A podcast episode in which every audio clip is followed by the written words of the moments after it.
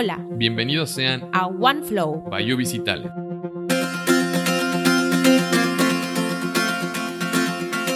La paz no es la unidad en similaridad, sino la unidad en presencia de la diversidad, en la comparación y conciliación de diferencias. Mijail Gorbachev. Bienvenidos sean todos a un nuevo episodio de OneFlow. Es un gusto tenerlos aquí. Nuestro valor este mes es la inclusión. Tratar de aprender, fomentar diversos puntos de vista y por supuesto apoyarse mutuamente para prosperar. Muchísimas gracias a todos los que nos están escuchando. El día de hoy tenemos a una invitada muy especial. Ella es experta en turismo inclusivo y desarrollo de nuevos destinos turísticos inclusivos. Es licenciada en sistemas comerciales por la Universidad de Quintana Roo y maestra en turismo por la Universidad de La Salle de Cancún. Ella cuenta con más de 24 años de experiencia laboral y 18 años como líder en turismo inclusivo y en dirección de equipos. Ella es Judith Cárdenas Anguiano. Bienvenida Judith, un aplauso. ¿Cómo estás hoy? Muchas gracias por la invitación, Julio y Vero. Eh, estoy muy bien, me encuentro muy bien, muy feliz de poder compartir con sus radioescuchas este, estos, estos temas. Nosotros estamos felices de tenerte por aquí. Inclusión y tolerancia son dos conceptos muy similares entre sí. Sí, de hecho, creo que lo común es que en el día a día los usemos de forma indiscriminada. A veces usamos uno cuando en realidad estamos tratando de definir el otro. La tolerancia es definida como el respeto a las ideas, creencias o práctica de los demás cuando son diferentes o contrarias a las propias. Mientras que la inclusión se define como el principio en virtud del cual la sociedad promueve valores compartidos orientados al bien común y a la cohesión social, permitiendo que todas las personas tengan oportunidades y recursos necesarios para participar plenamente en la vida disfrutar de condiciones de vida en igualdad con los demás. Una vez tenemos a los conceptos lado a lado, podemos observar que claramente no son iguales. Esto no quiere decir que un concepto o idea sea malo o peor que el otro, sino que nos hablan de posturas complementarias con las cuales vemos al mundo y nos dirigimos a otras personas. Exactamente así. A todos nuestros queridísimos colleagues que nos escuchan. ¿Cuál de estos dos es nuestro valor? ¿Inclusión o tolerancia? Din, din, din. Efectivamente es inclusión, Julio. ¿Por qué no nos lees una de nuestras acciones para llevar a cabo el valor? Justo las mencionábamos en el inicio y podría decirles que mi favorita es apoyarse mutuamente para prosperar. ¿Cuál es tu favorita, Vero? Definitivamente coincido contigo, me encanta esta también de, de ayudarse mutuamente para prosperar. Em, y yo hablaría del tratar de entender. creo que las tres acciones que, lo, definen me gustan y, forman parte de mi vida, pero el tener empatía hacia, hacia otros, el el saber que no eres tú el único que, existe en este planeta y tener conciencia de eso, que todos estamos viviendo victorias o batallas y que cada uno estamos teniendo em, diversos puntos de vista o, vamos en, un punto de la vida. Em, diferente, distintos, que, que, en este camino de, la vida em, algunos no han comenzado a pasar lo que nosotros vivimos o otros ya, ya, ya avanzaron en esta vida. Creo que eh, el ser conscientes de esto, el que nosotros podamos hacer el esfuerzo de tener este entendimiento, que hay personas claramente que, la vida es más difícil o más complicada porque necesitan ajustarte, ajustarse a, esquemas de vida diferentes, a, obviamente tener... Em, o aprender, aprender cómo, cómo vivir esta vida eh, desde otro, de otros puntos de vista. Creo que eso, eso sería mi, mi, mi aportación o mi enfoque en esta acción, eh, el tratar de entender y, fomentar esos diversos puntos de vista. Coincido con, con lo que tú estabas mencionando, ¿no? Eh, esto de respetar las diferencias. Desde, desde, lo que yo desde lo que yo trabajo, pues es esto, respetar una forma diferente de, transitar, de moverse, de viajar. Eh, entonces, cuando tú entiendes esas diferencias, cuando tú entiendes que hay personas que no se movilizan de igual manera que tú, que, no, que hay personas que tienen diferentes necesidades a la hora de viajar, creo que desde allí, al momento de que lo entendemos y lo aceptamos, empezamos a tener más inclusión. Muchísimas gracias, Judith. Estamos en la misma línea. Eh, Julio. Hablamos de diferenciar una de la otra, eh, hablando de inclusión y tolerancia, porque uno de ellos toma una participación más activa en el construir a un equipo fuerte, diverso, resiliente, pero por sobre todo, auténtico. Y justo me resuenan las palabras de Vero. Hablábamos sobre tratar con personas. A final de cuentas, eso es lo que somos. Son las, las personas a las que servimos, nuestros clientes, nuestros compañeros. Es lo más importante que tenemos. Eh, cuando hablamos sobre personas, creo que justamente platicábamos, Judith, que lo más importante es resaltar este valor, ¿no? Al momento de, de usar el lenguaje que podríamos decir inclusivo. ¿Qué nos podrías decir al respecto? Sí, primero es, muy importante resaltar que estamos tratando con personas, ¿no? Después, si quieres, ves su silla de ruedas y después, si quieres, ves eh, su eh, bastón blanco o después, si quieres, ves su aparato auditivo. Pero lo primero que tienes que ver es una persona y, por eso necesitamos estar... Eh, pues eh, seguros de, que, de, que lo, de que aparte de que tratamos con una persona, sabemos cuáles son los elementos, ¿no? Por ejemplo, eh, en cuestión de el, lenguaje, de dirigirnos a una persona, eh, hay varios aspectos que, que, han cambiado en esta terminología. es un, es un, la discapacidad es un término, perdón, en evolución y em, antes era correcto o, se utilizaba eh, la persona, el término capacidades diferentes. Eh, sin embargo, desde hace unos años para acá, eh, lo que se utiliza es persona con discapacidad. ¿no? La Organización Mundial, la Organización de las Naciones Unidas avala este término eh, y es lo que ahora también la constitución política de los Estados Unidos mexicanos y, la Convención sobre los Derechos de las Personas con Discapacidad es lo que nos sugiere utilizar. Entonces, si vamos al artículo primero de la constitución política mexicana, dice, queda prohibida toda discriminación por eh, el origen, el género, la edad y las discapacidades. Por lo tanto, si bien antes era apropiado utilizar eh, capacidades diferentes, eh, ahora es persona con discapacidad. Y más porque capacidades diferentes en realidad tenemos todos, ¿no? Por ejemplo, si yo no sé pilotear un avión, tengo una capacidad diferente con, con un piloto de avión, ¿no? Si tú sabes cocinar, Julio, y yo no, pues tendríamos una capacidad diferente. Sin embargo, eso no nos hace tener una discapacidad necesariamente, ¿no? Y pues hay otros otros, otros términos, ¿no? Como, em, por ejemplo, antes se utilizaba enano o enanito y ahora eh, también lo que se sugiere es utilizar persona de talla baja. Entonces, eh, son las evoluciones que se tienen, ¿no? Lo de viejitos, ancianos, etcétera. Ahora es una persona adulto mayor. Y, por ejemplo, alguien con discapacidad visual, ¿no? Alguien que vemos con un bastón blanco, regularmente se le llamaba invidente perdón, ceguito eh, y estos diminutivos.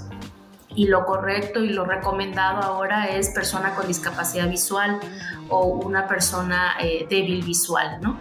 y también se utiliza, escuchaba muchos sordomudos eh, y sordito y esos temas y lo sugerido es utilizar persona con discapacidad auditiva o persona sorda. Sordomudo no es apropiado, no es correcto porque regularmente las personas sordas no son mudas, emiten sonidos e incluso hay sordos que pueden hablar al ser oralizados, entran a, a una capacitación en donde incluso con la vibración aprenden a, hablar, a decir mamá, buenos días, buenas noches. Y entonces no son mudos, simplemente son sordos, son personas sordas. ¿no? Entonces el lenguaje incluyente eh, es importante que lo conozcamos para poder ser inclusivos también.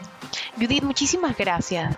Creo que este tema del, del, cual nos estás compartiendo hoy es un tema de lo que hoy en día se está hablando mucho. El lenguaje inclusivo debería de formar parte de la educación de cada, de cada uno de los seres humanos, o sea, desde muy niño, cómo, cómo yo me puedo hacer entender, cómo yo puedo eh, o entender también a cada una de las personas que estamos con vida en este planeta y que cada uno formamos e impactamos a otros con, con, nuestra forma de comunicarnos. Judith, sabemos de que tú eres una experta en temas de inclusión. Eh, en el sur de México, aquí específicamente en Cancún, en Quintana Roo. Eh, ¿cómo, ¿cómo, ves tú eh, esta esta sensibilización o sensibilidad hacia los temas de diversidad e inclusión, específicamente con temas de inclusión a nivel laboral. ¿Qué tan adelantados o atrasados estamos los empleadores? Em, en temas de inclusión, en temas de espacio, espacios inclusivos, eh, funciones inclusivas. Cuéntanos un poco más. Ok, gracias, eh, Vero. Creo que, en México tenemos todavía muchos desafíos, eh, incluido lo laboral, ¿no? Hay muchos desafíos en la movilidad, en el transporte, en la educación. Y obviamente todo eso repercute al momento de llegar al, al, ámbito laboral, ¿no? Si bien, eh, pues, es, es, difícil eh, obtener un empleo. La verdad es que lo que sí se tiene muy claro en estadísticas es que las personas con discapacidad tienen tienen mucho menos posibilidades de tener un empleo que una persona sin discapacidad.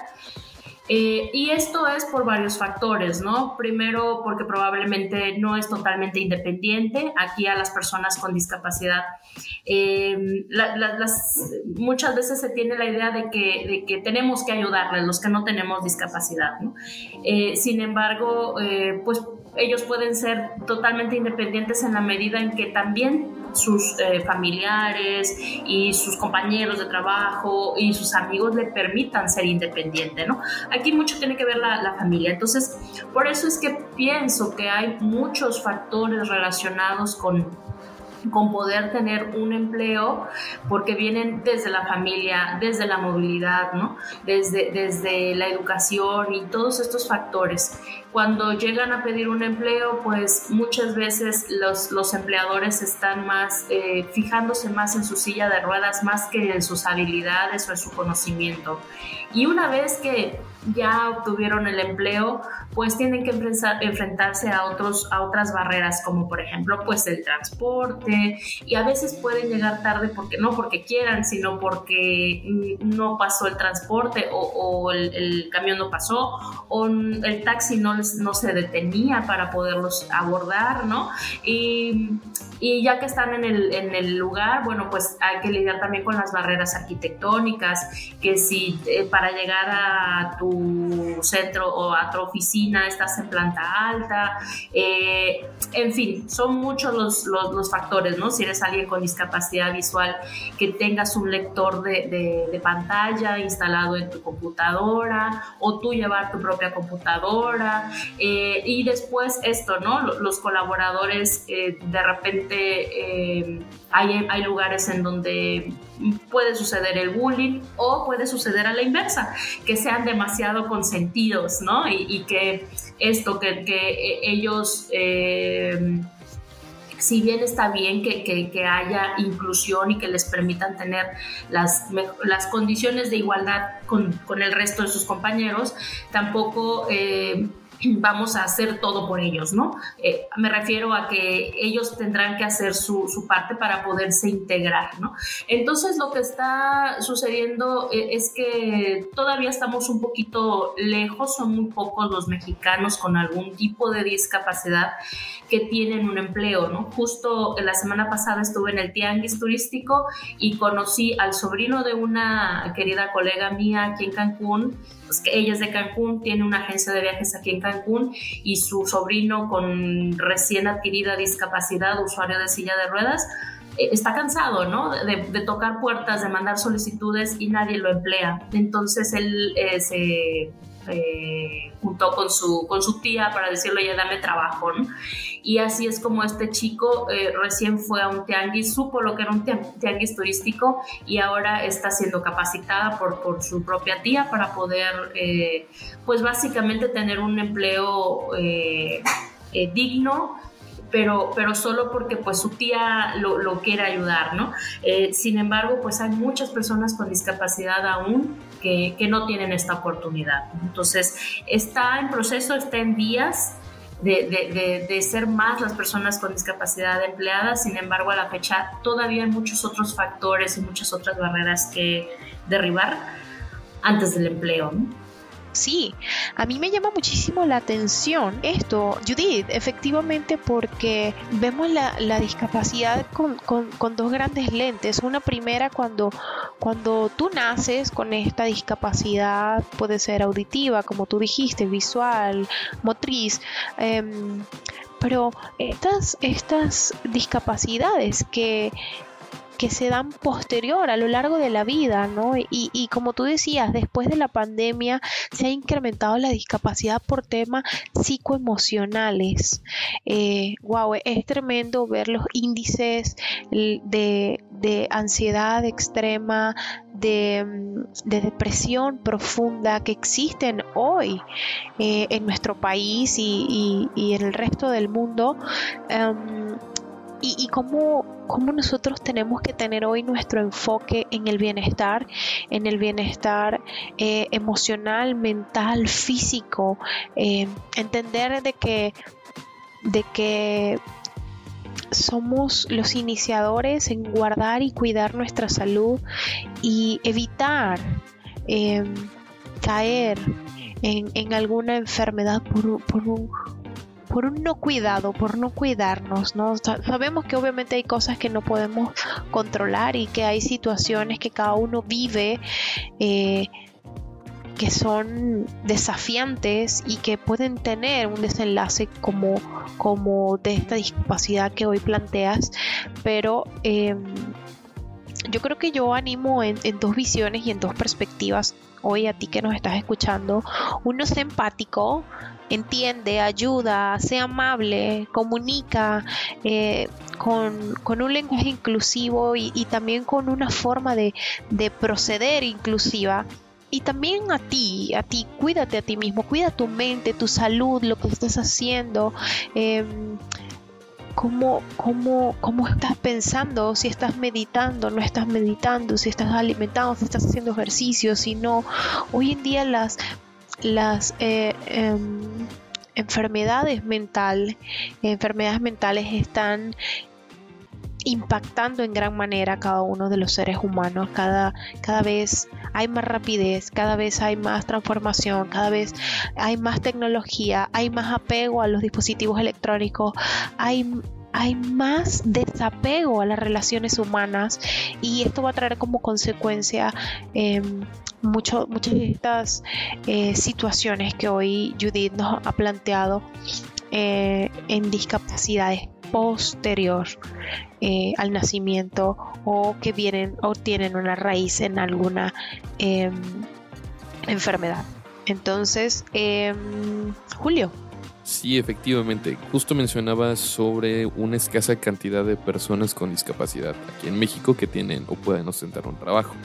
Lo que me lleva a preguntarme, más o menos cuántas personas con discapacidad sabemos que existen y que viven en nuestro país o en el mundo. Y hablando de todo esto, ¿qué constituye una discapacidad? ¿A partir de qué momento?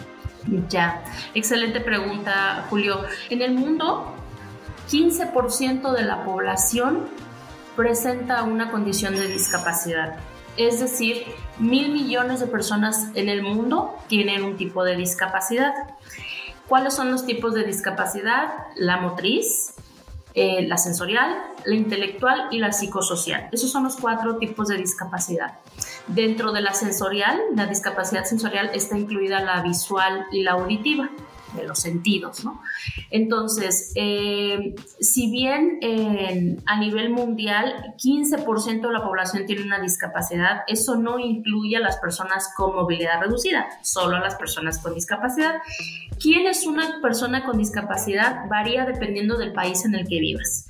Entonces, puede que lo que aquí se considere, puede que lo que en España se considere una discapacidad porque ya llegaste a un 90% de tu, de tu visión, cuando si vives en México no aplica lo mismo. Aquí es hasta que llegues a un 80 o hasta que se haya disminuido un 80%, ¿no? Entonces, eh, sí varía dependiendo del, del, lugar en el que vivas, ¿no? En México, la, la última eh, encuesta que hizo el INEGI antes de irnos a pandemia, porque si recuerdan, estábamos por irnos a, a confinamiento cuando el INEGI estaba haciendo sus consultas. Entonces, eh, se duplicó. Antes de ese estudio, antes de esa, de esa actualización, se contaba o se decía que había 10 millones de personas con discapacidad en México. Y después de, este, de, esta encuesta que hizo México, de esta actualización, manejaron 20 millones de mexicanos con algún tipo de discapacidad. En México es más común la discapacidad eh, visual a raíz de la diabetes, aunque también obviamente pues también desencadena en, amputaciones de piernas, sobre todo de piernas, ¿no? Eh, entonces, en México es, muy frecuente la discapacidad eh, visual seguida de la motriz o muy a la par y, luego la, auditiva y luego entre la intelectual y la social, eh, por ejemplo, alguien con discapacidad intelectual sería, por ejemplo, alguien con síndrome de Down, alguien es como que lo que más ubicamos, ¿no? Y con discapacidad psicosocial, por ejemplo, podría ser eh, alguien que tiene situaciones de, al momento que, no, que no tiene ningún problema de aprendizaje, o sea, su eh, coeficiente intelectual es, es, bueno, es estándar o a veces superior al, al promedio, pero a la hora de interactuar con la sociedad, este, son, eh, no, no, lo hacen tan de manera cotidiana, ¿no? A veces tienen dificultades para interactuar socialmente, ¿no? Entonces, esa es una discapacidad psicosocial. Eso no quiere decir que si alguien hoy está de buenas y mañana está de muy mal humor, le vas a catalogar como una persona con discapacidad psicosocial, ¿no? Eh, necesita cumplir con diferentes factores y esta es una de las más recientes eh, discapacidades que se han reconocido, por ejemplo. Por eso les comento que va en, en mucha evolución. Y entonces este 15% de la población del, mundial que tiene algún tipo de discapacidad, está, eh, todavía no están consideradas, por ejemplo, las personas adultas mayores. Las personas adultas mayores, si bien con el desgaste natural del cuerpo, eh, se, van, se van perdiendo o dificultando algunas eh, habilidades, ¿no? Por ejemplo, pues ya te duele más la rodilla, tus articulaciones, tu vista se disminuye, eh, tu oído también. Entonces, hay, hay, hay, personas por ahí que dicen que el, que, el, cuerpo empieza a envejecer el día que nacemos, ¿no? El día que, que, que llegamos a este mundo, ¿no? A esta vida.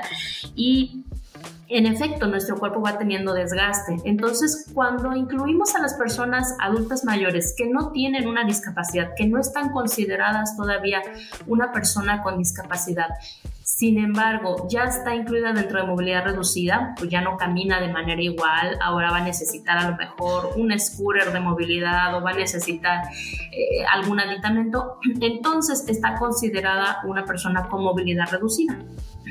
Y cuando incluimos a este segmento de la población, ese 15% sube a 30%. Las estadísticas dicen que, eh, que, un 30%, un 15% tiene discapacidad y otro 15% son personas con movilidad reducida. Y este, este, este último 15% se va a crecer muy rápido. ¿Por qué? Porque eh, estamos envejeciendo como población. Si se dan cuenta, eh, nuestros abuelos tuvieron 12 hijos, nuestros papás ya solo tuvieron 4 o 5 y, y nosotros queremos tener nada más dos y nuestros hijos, nuestra futura generación solo quiere tener uno si bien nos va y otros dicen no, yo ya no quiero tener hijos. Entonces, obviamente se está frenando el crecimiento de niños, o sea, están naciendo menos niños. Sin embargo, los que ya estamos en este mundo, pues nos estamos haciendo viejos y eh, estamos, estamos entrando a una edad adulta o a una tercera edad, como se le conocen, y eh, nuestras habilidades y nuestra interacción ya no va a ser la habitual, ¿no? Y también hay una estadística que dice que el 11% de nuestra vida la vivimos con una discapacidad. O sea, si vivimos 80 años, eh, entre 11 años más o menos la vamos a vivir con algún tipo de discapacidad, ya sea motriz, ya sea visual, ya sea auditiva, intelectual, etcétera, ¿no? Entonces, bueno, no les quiero traer malas noticias con, esta, con estos datos, sin embargo, sí quiero que seamos conscientes que al tener más edad tenemos más posibilidades de tener una discapacidad. Por lo tanto, al momento de hablar inclusión, no es que sea un futuro lejano para cualquiera de nosotros, sino puede ser más cercano de lo que creemos e incluso podemos tener una discapacidad temporal o incluso temporalmente podemos tener reducida nuestra movilidad al salir de alguna cirugía, al estar, eh, si te lastimaste la columna o no sé, algún golpe y te dañó la vista, por ejemplo, ¿no? Entonces, eh, yo creo que es algo de lo que no estamos tan conscientes, pero sí estamos muy cercanos a, poder eh, eh, vivir con una condición de discapacidad o acercarnos a una edad en donde es más posible tener alguna discapacidad. Por eso la importancia de que de que volteemos a ver este segmento, de que, de que sepamos ser más inclusivos y de que planeemos también un poco más nuestro futuro. Ustedes están muy jóvenes, los veo muy, jóvenes, eh, sin embargo, pues eh, hay que pensar en nuestros, nuestros padres, en nuestros abuelos, ¿no? Seguramente con nuestros, si nos vamos hacia esos, eh, hacia esos parentescos con nuestros padres o nuestros abuelos, seguramente nos ha tocado vivir un poco más de cerca o algún momento de la vida de estas, de estas personas, de nuestra familia, con algún tipo de discapacidad.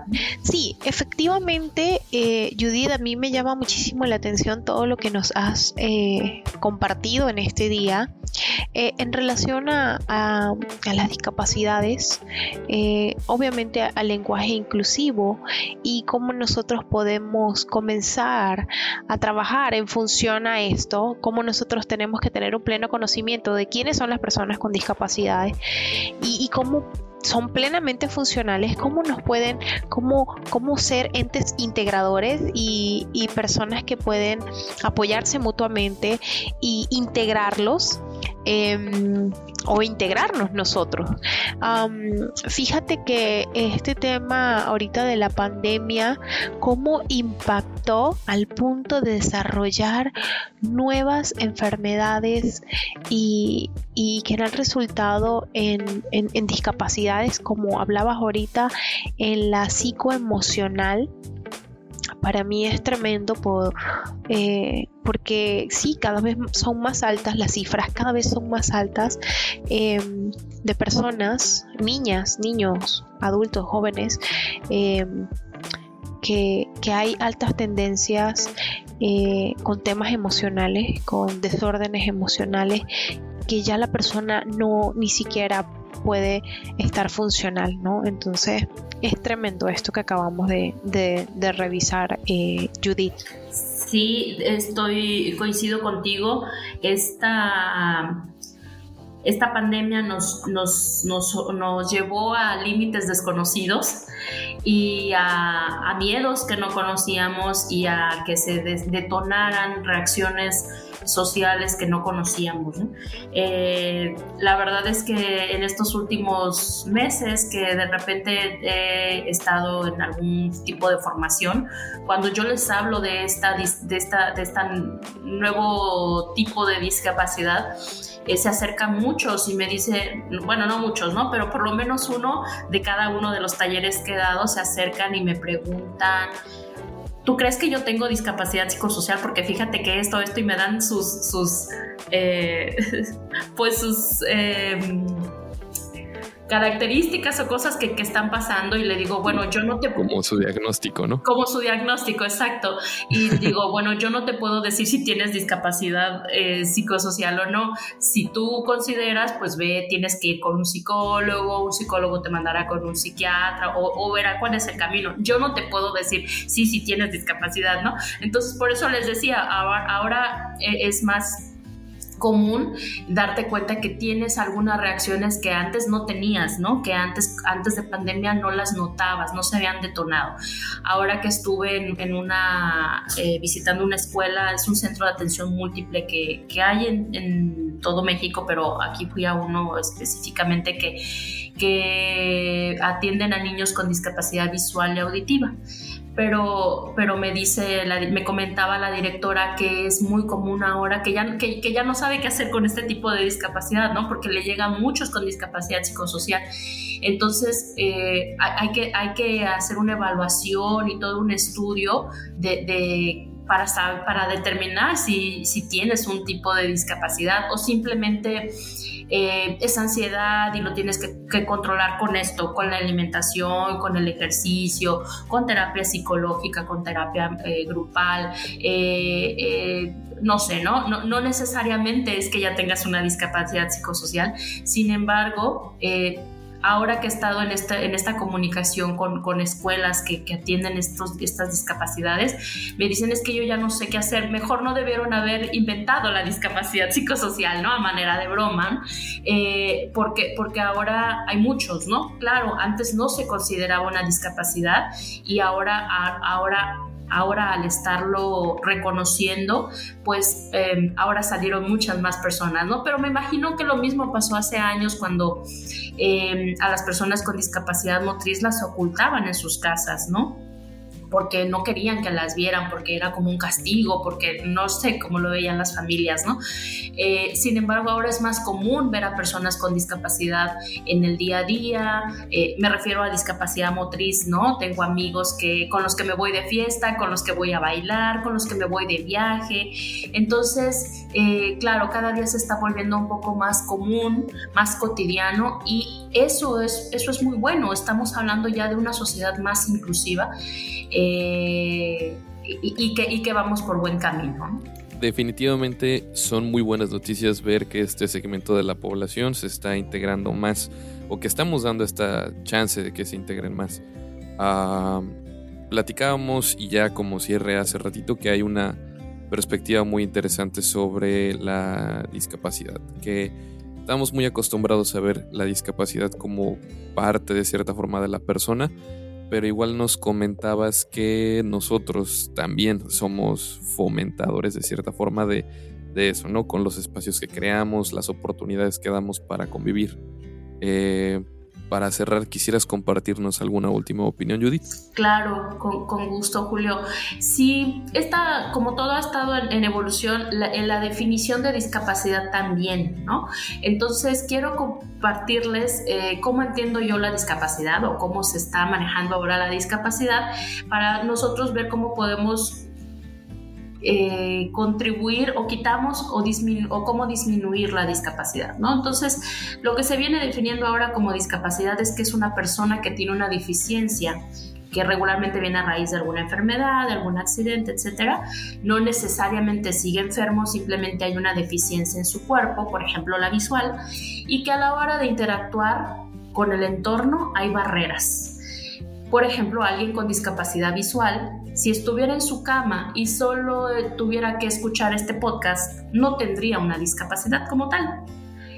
Pero si esa misma persona con discapacidad, con discapacidad visual eh, necesita eh, leer un documento y este documento no está en braille, entonces su discapacidad se va a hacer más grande. Lo mismo alguien que tiene discapacidad motriz, por ejemplo, ¿no? Si estuviera alguien es un usuario de silla de ruedas y está en su cama simplemente y necesita escuchar este podcast, eh, no va a tener una discapacidad. Pero si necesita llegar al baño, es probable que si ese baño no tiene lo ancho de la puerta adecuada y no tiene una barra para sujetarse, etcétera, su discapacidad se va a hacer más grande. Entonces, ahora lo que vamos es que lo que tiene la discapacidad es el entorno, es el que presenta barreras. Entonces, a mayor accesibilidad, entre menos barreras haya, menos va a ser la discapacidad de la persona. Por lo tanto, ahora yo como sociedad, yo como Judith Cárdenas, tú como Julio, tú como Verónica, sí pueden aportar a disminuir la discapacidad de las personas. ¿Y eso cómo lo hacemos? Con, con barreras, ¿no? Quitando barreras. Y no solo hay barreras físicas, ¿no? Un muro, un escalón, una puerta muy angosta, esas serían barreras físicas, ¿no? Cuando yo quito mis dos escalones y pongo una rampa, entonces estoy eliminando esa barrera. Pero también hay barreras tecnológicas. Cuando, mm, no sé, un adulto mayor le das un teléfono y no le explicas cómo entrar a su WhatsApp, seguramente va a tener una barrera tecnológica muy, muy, muy fuerte, ¿no? Aparte le, le das el teléfono, le explicas cómo entrar a WhatsApp, le mandas algunos WhatsApp, practican, entonces estás eliminando esa barrera tecnológica. También hay barreras de comunicación, ¿no? Si tú estás frente a una persona con discapacidad auditiva y no sabes lengua de señas mexicana, van a tener o va a haber una barrera de comunicación. Entonces tú aprendes lengua de señas mexicanas o aprendes unas señas y después escribes y se comunican escribiendo, va a haber una, una vas a quitar esa barrera de comunicación. Pero aquí vienen otras barreras muy importantes, que son las sociales y son las actitudinales. Y es ahí donde más puedes, más rápidamente puedes empezar a contribuir tú que nos estás escuchando, eh, ustedes que nos escuchan. Miren, hay barreras actitudinales que simplemente los estereotipamos, este, estereotipamos a una persona con discapacidad y creemos que no puede trabajar, que no puede tener una vida sexual activa, que no puede tener educación, creemos que, que no pueden, que no pueden, que no pueden, ¿no? Siempre creemos que no pueden. Y entonces, por eso cuando los vemos compitiendo en natación o los vemos bailando, te dices, wow, pero qué maravilla. Pero es porque los estereotipamos, ¿no? A que no pueden hacer. Y ellos pueden hacer muchas cosas, pero eh, nosotros somos los que ponemos esa barrera actitudinal. Por ejemplo, eh, fui con una amiga usuaria de silla de ruedas a un restaurante, íbamos a cenar y la hostess nos dijo, no hay, toda, todas están reservadas todas las mesas. Y nosotros veíamos mesas vacías. Entonces, entendimos que, estaba discriminando y que estaba estereotipando. ¿Con qué me va a pagar esta persona si, si, no tiene, no?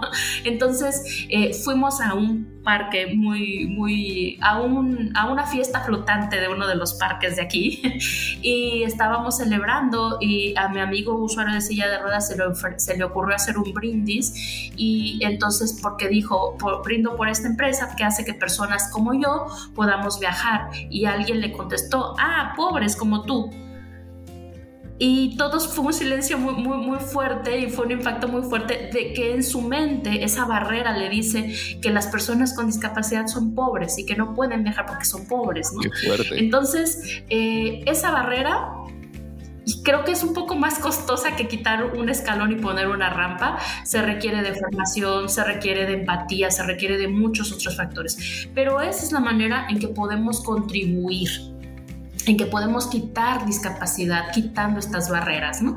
Entonces, eh, yo quiero pues, cerrar con, con, estas reglas básicas a considerar al momento de interactuar con alguien con cualquier tipo de discapacidad. Importante, pregunta si necesita ayuda.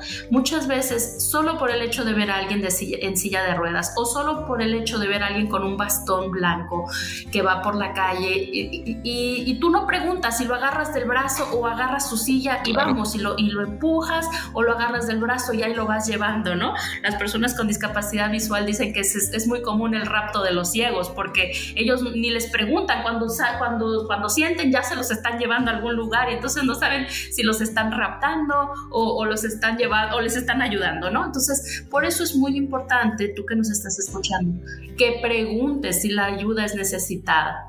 Si te dicen que sí, ¿cuál es la mejor forma de ayudarte? Y si te dicen que no, no te ofendas, porque muchas veces tu, actitud es, yo todavía que le quiero ayudar y míralo, no se deja, ¿no? Este, muchas veces la ayuda no es necesitada, ¿por qué? Porque son personas independientes que incluso han tomado hasta capacitación para ser independientes, ¿no?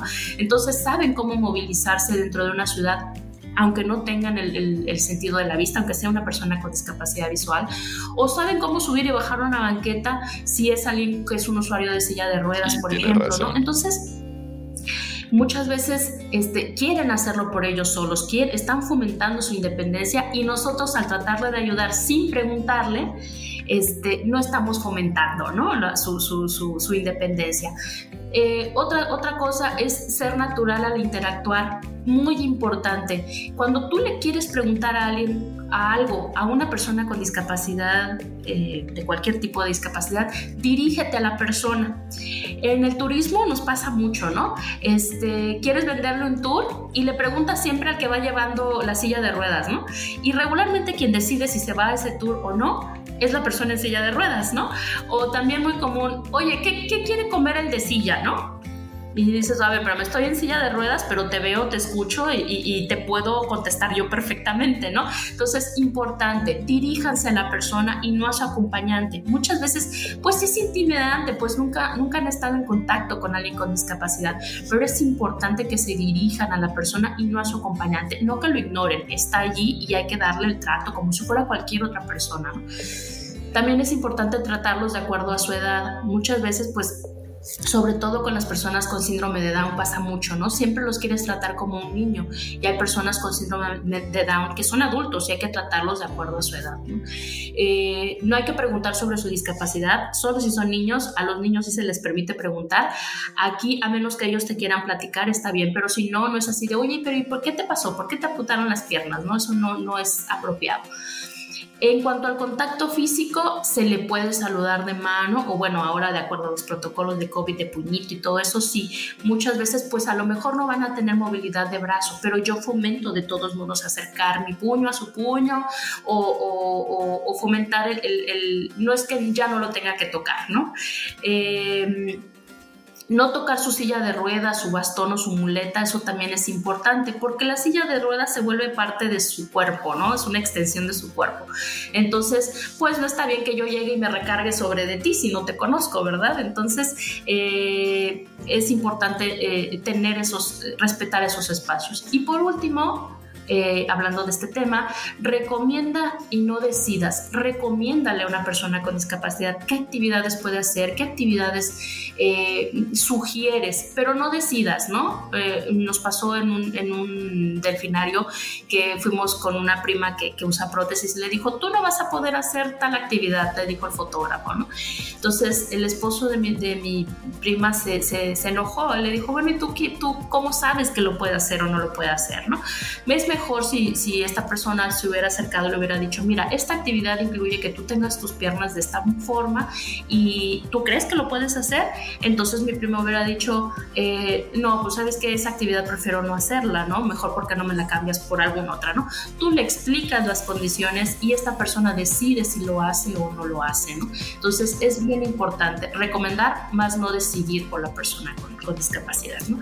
Y bueno, en general estas son las reglas básicas que yo, te, que yo les comparto para el momento de interactuar y que seamos, que eliminemos barreras y nos volvamos más inclusivos. Son recomendaciones muy, muy valiosas que, así como comentó Vero, creo que todos deberíamos de tener educación y en esta participación social, en esta parte de ser parte de la sociedad y hacer parte de la sociedad. Judith, fue un placer haber podido escucharte efectivamente, pues cuando cada uno tenemos un tema que nos apasiona, podemos extendernos y podemos dar en el clavo. Con todo gusto, para mí esto es algo que, que me enriquece mucho poderles compartir y si no me detienes yo sigo hablando de estos temas, así que nada que agradecer con todo gusto y aquí sigo a la orden para cualquier otro momento que lo necesiten. Te damos muchas gracias por tu participación, por haber compartido este espacio con nosotros. Las puertas de VC están abiertas a la inclusión. Esto fue OneFlow by, by UBC Talent. Las opiniones expresadas en este podcast son de entera responsabilidad de quien las proporciona y no necesariamente reflejan la posición oficial de un Limited Vacation Club o las entidades que lo conforman.